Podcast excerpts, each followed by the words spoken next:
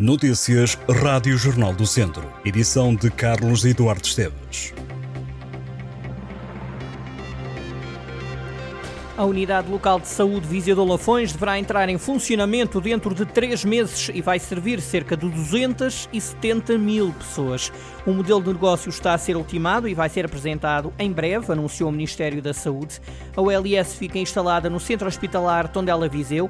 Esta nova Unidade Local de Saúde, que terá orçamento próprio, vai ter cinco administradores, um dos quais indicado pelos autarcas, que fazem parte da comunidade intermunicipal Viseu de Olafões, e dois diretores clínicos, um de cuidados de saúde primários e outro de cuidados hospitalares. Esta abordagem vai definir a reorganização das instituições do Serviço Nacional de Saúde que passam a assumir a resposta assistencial ao nível dos cuidados de saúde primários e cuidados hospitalares de forma integrada. Com o anúncio de que até ao final do ano as administrações regionais de saúde vão desaparecer, esta nova organização vai esvaziar também as funções dos agrupamentos dos centros de saúde que deverão ser desmantelados.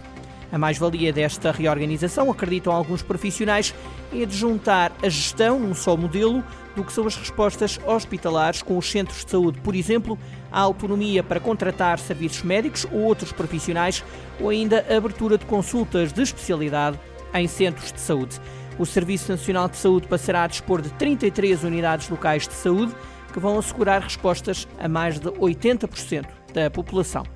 O Ministério das Finanças já deu luz verde para o financiamento de 133 milhões de euros para duplicar o IP3 entre Viseu e Santa Combadão.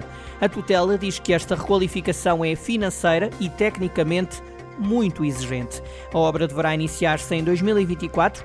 No despacho pode ler-se que o Governo considera a requalificação do IP3 de maior relevância, considerando a importância estratégica para melhorar as condições de mobilidade da região centro, em especial no eixo Coimbra-Viseu. Este troço compreende o IP3 entre Viseu e a zona da ponte da barragem da Aguieira e envolve a duplicação em perfil da autoestrada, ou seja, duas vias para cada lado.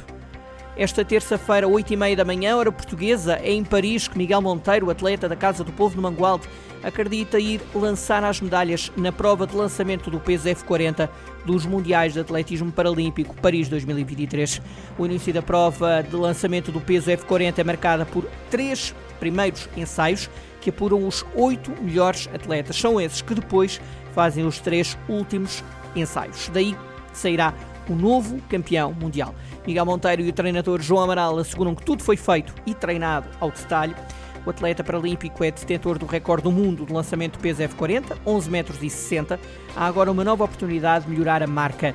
Miguel Monteiro, que foi porta-estandarte da comitiva portuguesa nos Jogos Paralímpicos de Tóquio, lançará o peso a partir das 8h30 da manhã. Sonho e ambição passam por subir ao pódio.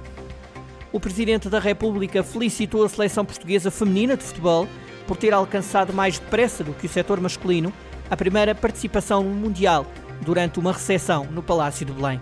A equipa nacional feminina parte rumo à Nova Zelândia para uma inédita participação no Mundial. O chefe de Estado português enalteceu ainda o espírito demonstrado pela equipa nacional feminina na abordagem um desafio de tão elevado grau de dificuldade, incentivando-a a manter bem vincada a ambição.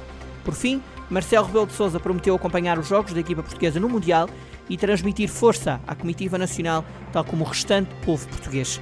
O selecionador nacional Francisco Neto mostrou-se convicto de que o trabalho até agora realizado estará a motivar o orgulho do chefe de Estado Nacional.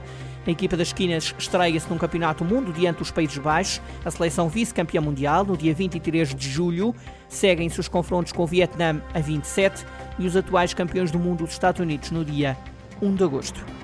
A reposição do circuito de manutenção da Mata do Fontelo foi um dos temas levados pelo Partido Socialista na última reunião da Câmara Municipal de Viseu. A variação socialista propõe que seja feita a reinstalação do circuito de manutenção na Mata do Fontelo, por se tratar de um equipamento promotor da prática desportiva, da saúde e do convívio salutar ao ar livre. Em 2001, acrescentam os socialistas, o circuito de manutenção do Fontelo foi alvo de requalificação, mas em 2020, sem qualquer aviso prévio, emanado pelo Executivo Municipal, assistiu-se à eliminação do circuito. O PS acusa o município de não ter feito qualquer esforço no sentido de voltar a instalar este equipamento. O vereador do Desporto, Pedro Ribeiro, garante que o Fontelo tem várias alternativas e que o regresso do circuito não é uma prioridade.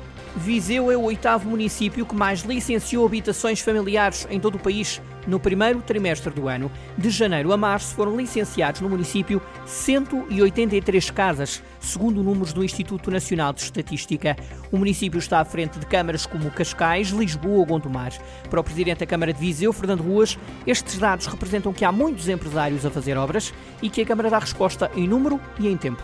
Lembrando que Viseu não é de perto nem de longe o oitavo conselho com mais população. Ruas diz que Viseu é uma cidade e um conselho pujante.